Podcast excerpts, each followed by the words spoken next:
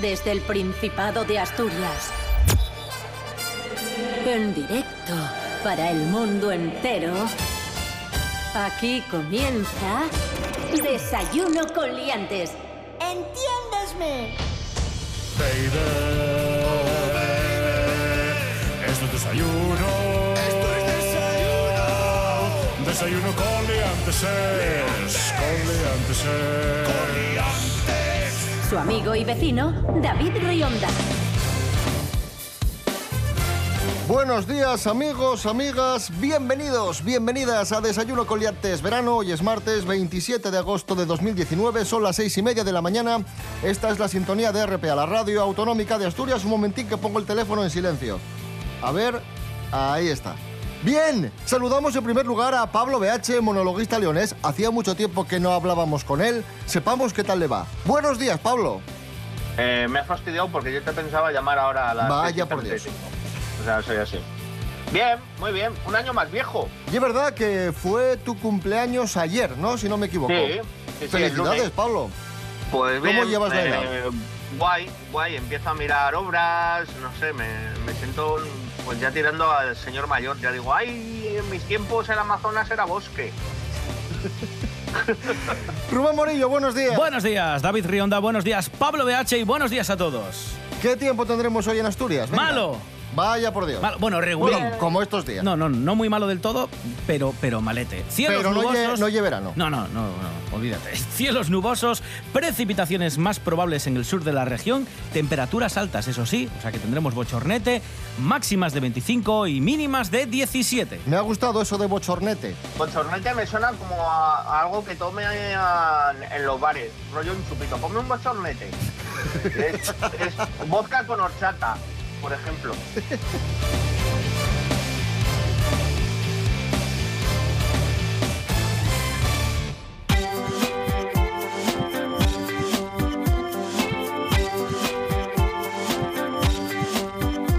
Comenzamos, amigos, amigas.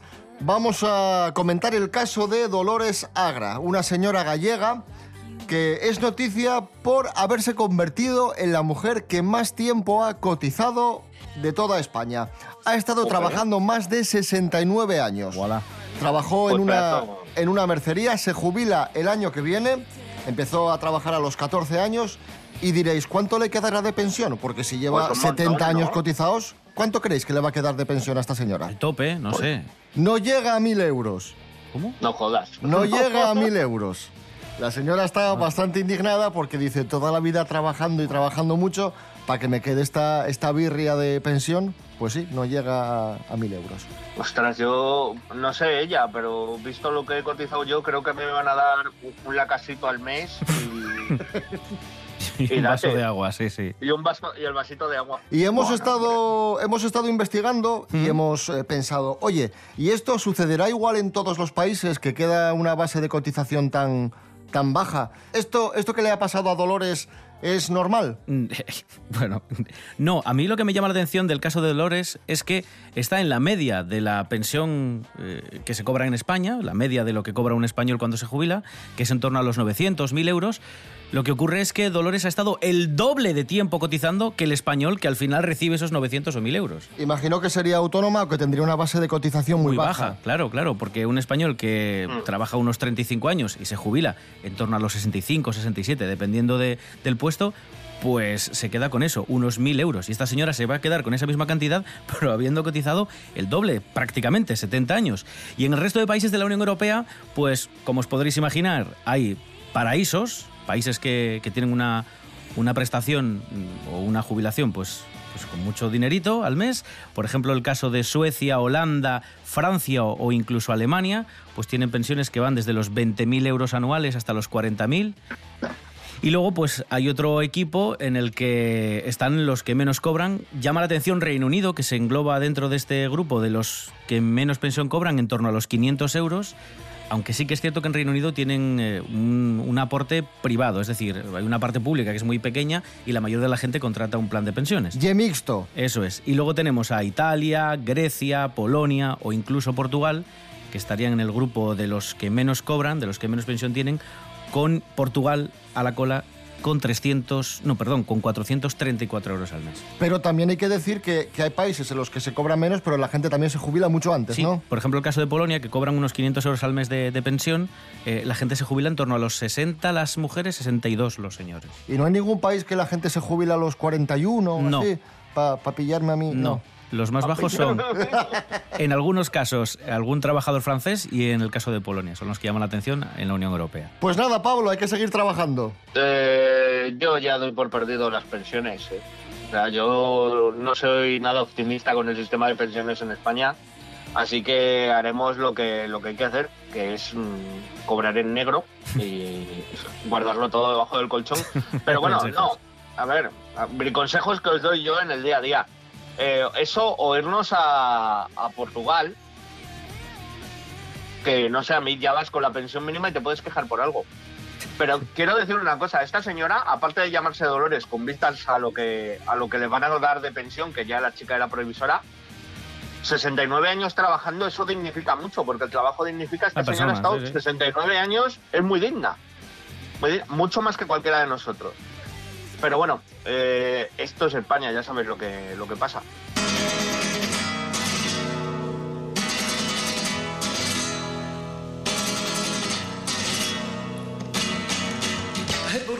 Como tú,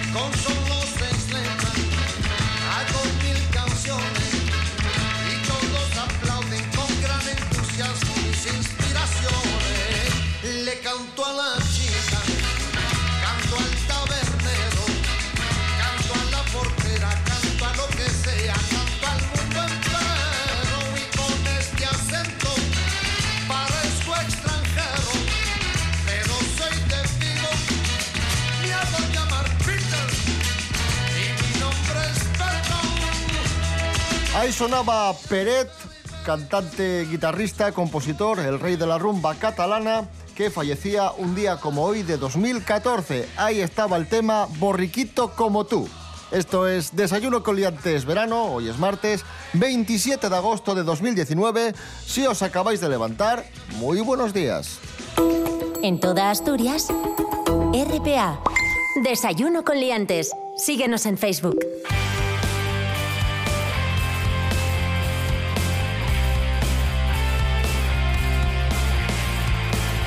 Me da un poco de miedo comentar esta noticia con, con vosotros, especialmente con Pablo BH, pero tenemos que hacerlo porque esta es una información que ha sido viral y que ha trascendido muchísimo en los últimos días. Han detenido a seis ancianos por practicar sexo en público. Esto ha sucedido en Estados Unidos, en la Reserva Natural de Grace Richardson, en Connecticut. Cinco hombres y una mujer fueron arrestados por realizar actividades lascivas y sexuales en público. Dos de ellos también fueron acusados de exhibicionismo. Según informa la NBC, los detenidos tenían una edad comprendida entre los 62 y los 85 años y finalmente fueron puestos en libertad. Eh, le- les han detenido por la edad que tenían. O sea, eso y porque más de una ardilla en el Parque Natural de Grace Richardson ve aquello colgando y pensó que eran nueces. O sea, así te lo digo. Pero, pero, joder.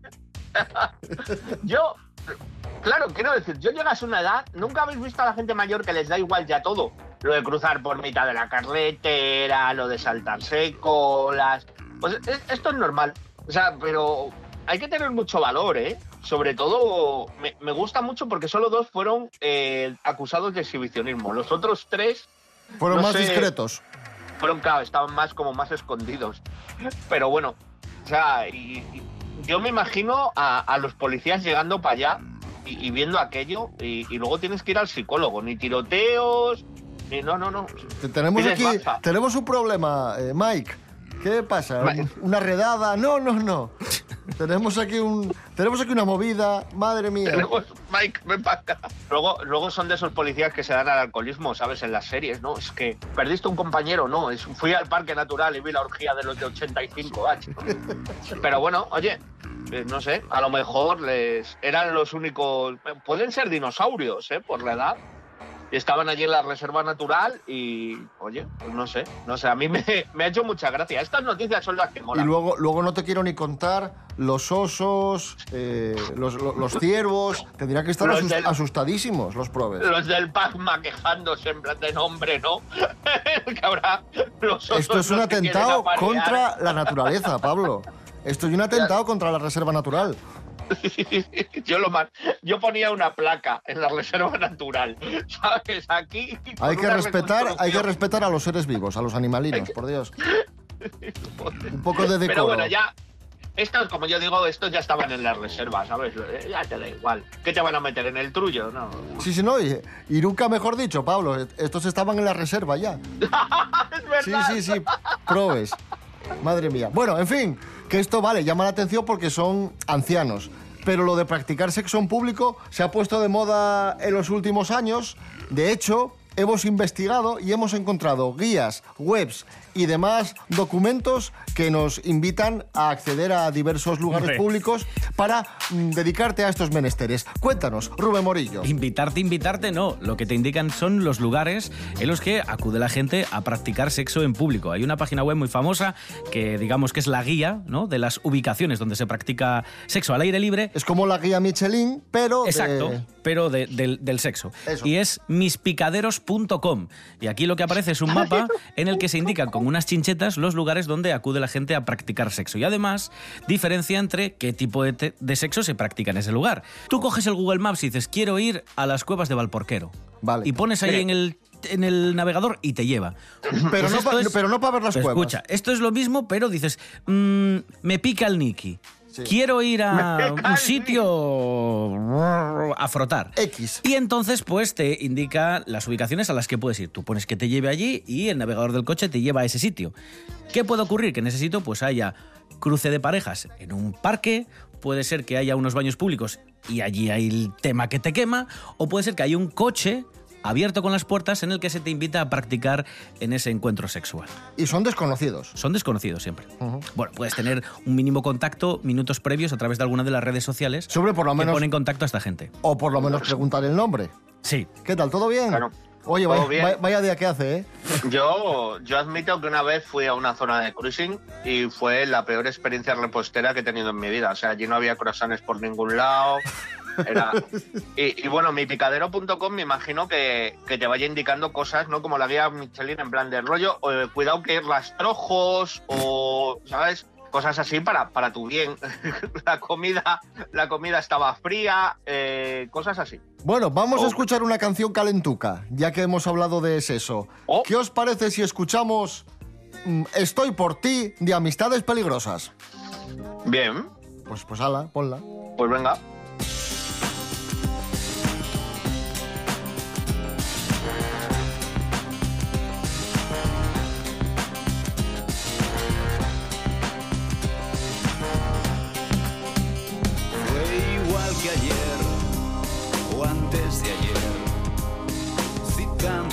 A ciegas en un viejo hotel. Un hombre solo, una mujer, sin nombre, sin pasado y sin querer saber. Subes la escalera, siento tus caderas, Entrando poco a poco en la habitación, juegos en la mesa, llega la sorpresa que guardas en los bailes de tu salón. Pero basta ya de tanta tontería. Hoy voy a ir al grano, te voy a meter mano, porque otro gallo sí nos cantaría.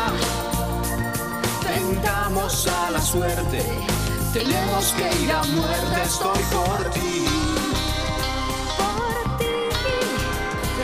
por ti. ti.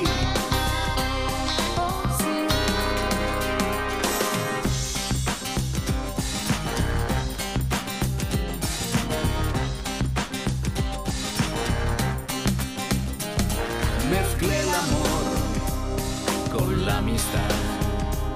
Son juegos peligrosos, siempre acaban mal. Un hombre solo, una mujer. 69 formas de pasarlo bien. Luces apagadas, sin temor a nada. Mis manos se han perdido dentro de tu falda. Pasión encendida, la emoción servida y gotas de sudor van mojando mi espalda. Pero basta ya de tanta tontería. Hoy voy a ir al grano, te voy a meter mano, porque otro gallo sí nos cantaría. Tentamos a la suerte, tenemos que ir a muerte, estoy por ti.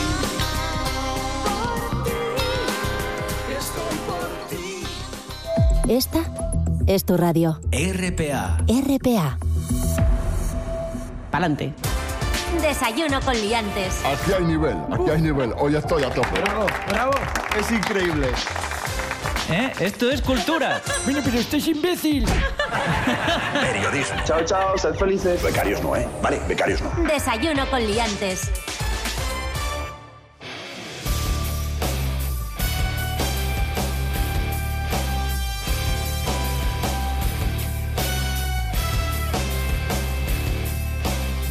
Continuamos amigos, amigas, esto es Desayuno con Liantes Verano en RPA, la radio autonómica de Asturias. Vamos a hablar de récords porque tenemos varios récords. Por ejemplo, este fin de semana se batió el récord del queso de Cabrales en el certamen de, del queso en Arenas de Cabrales. Se pagó 20.500 euros por un queso.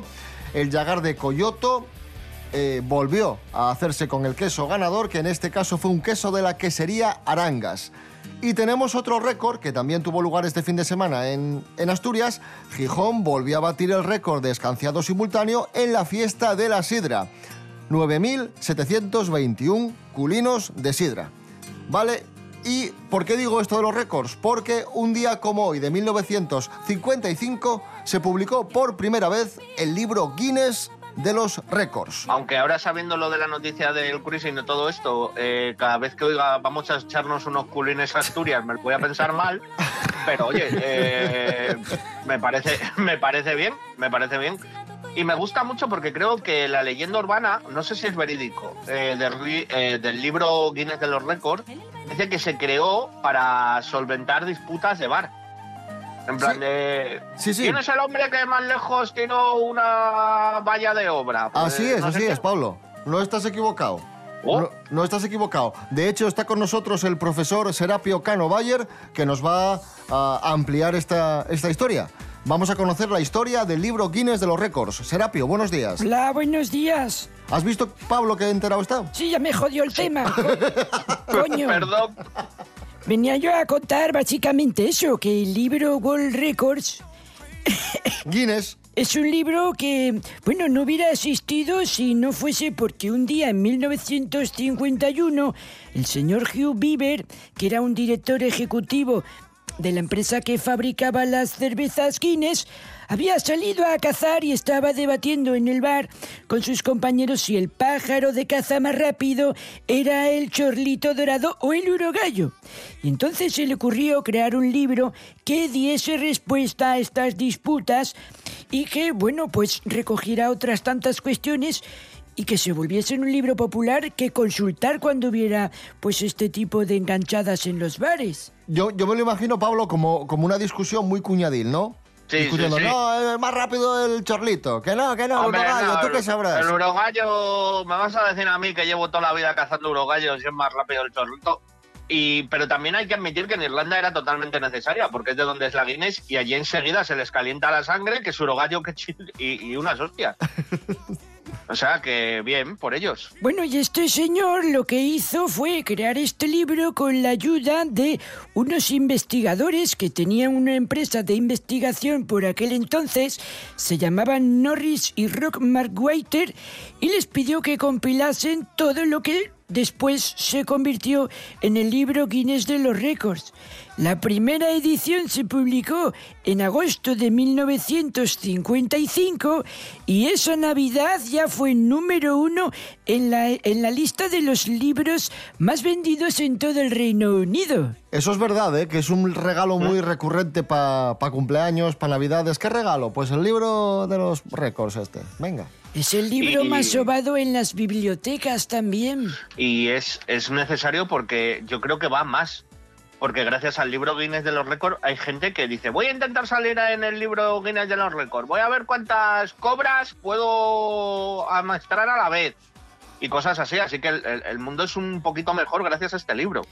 Y Porque es... es- a- Sí, sí, diga usted. No, no, Adelante, a- a- adelante. Oh, discúlpeme, discúlpeme. Eh, ha llevado el no hay huevos a una categoría ya de, de obra. O sea, como en plan de no, no, no. O sea, ¿Tú, tú llamarías a al libro Guinness de los récords el libro No hay huevos? eh, tú no, ¿acaso? En plan Sí, de sí, cuando oyes. me parece buena eh, idea. se- señor, tira tronco. A ver quién puede tir- eh, tirar un tronco de 20 toneladas más lejos. Eso es un no hay huevos de toda la vida. Bueno, este libro tiene tantos récords que el propio libro es en sí un récord Guinness, con ventas superiores a los 100 millones de ejemplares en 100 países y en nada más y nada menos que 23 idiomas. Es el libro más vendido de todos los tiempos si no se consideran obras exentas de derechos de reproducción como la Biblia, por ejemplo. O sea que quitando así La Biblia, lo típico, el más vendido es él. y Ratonchi. Que, ¿eh? Serapio Cano Bayer, gracias. De nada, venga, hasta luego. Adiós, adiós.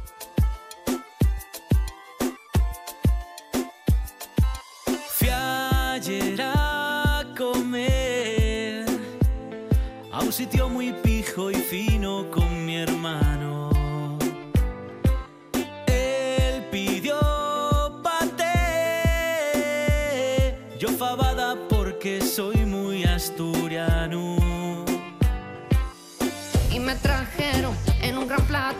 que era gigante como la rueda de un carro, cuatro fabines y cinco pangos. El camarero no me jodas, trae lo que pedí. Unas faves que tengan con pango. No esa mierda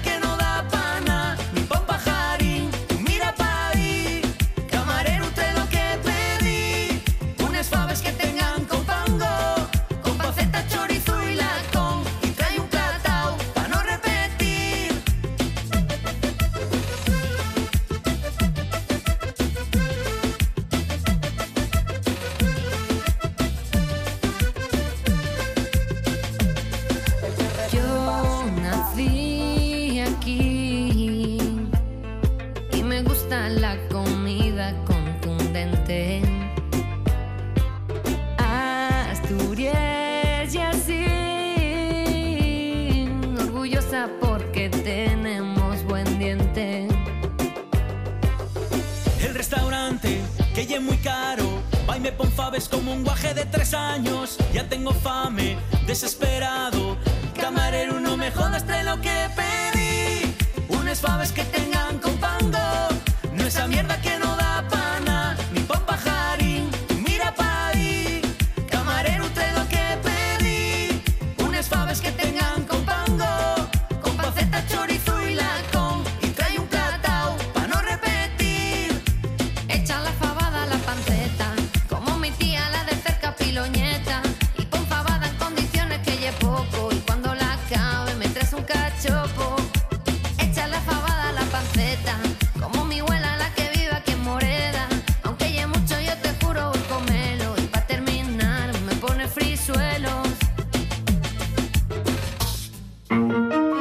RPA damos noticias, toles noticias, nada más noticias. RPA, la autonómica. http dos puntos. Barra barra. www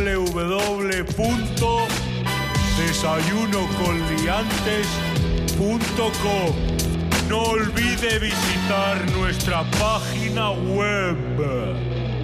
Bien amigos, amigas, a continuación vamos a escuchar canciones de verano, como estamos haciendo todos estos días, todas estas semanas. Se está acabando el verano, así que hay que aprovechar. Y vamos con un año que fue importante en la música española, que fue el año 1986. Vamos a recordar canciones que sonaron mucho ese año y especialmente ese verano, claro está.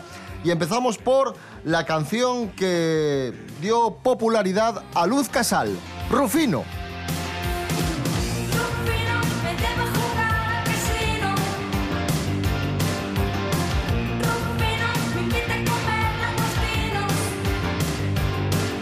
Me gusta verle bailar con su aire de pingüino. Rufino es libertino, divino y superficial.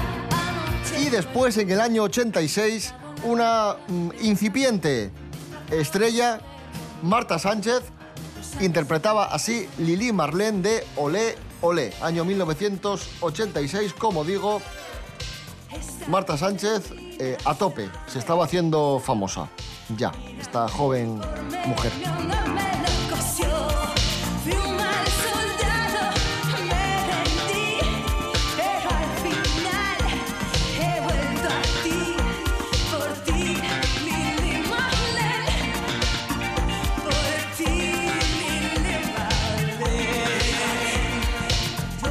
Otro tema que pegó fuerte en 1986, Al calor del amor, en un bar de Gabinete Caligari.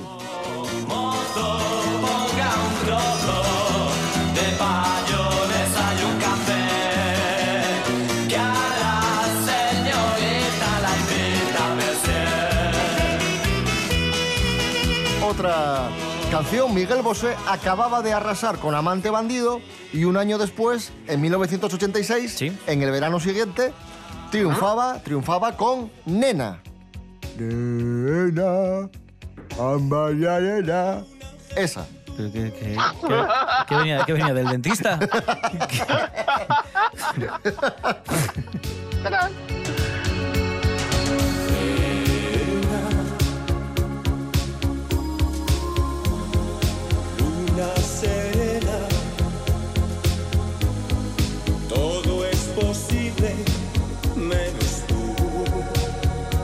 Esta nos toca de cerca. Canción que también pegó fuerte en el verano de 1986, La Puerta de Alcalá, Ana Belén y Víctor Manuel. La puerta de Alcalá. Ahí está, ahí está viendo pasar el tiempo. La puerta de Alcalá. Y vamos a cerrar este bloque dedicado a las canciones. ¿Qué pasa, Rubén? Nada, nada. Vamos a cerrar este bloque dedicado a las canciones que más sonaron en 1986, en el verano de 1986, con Los Hombres G. Dejad que las niñas se acerquen a mí.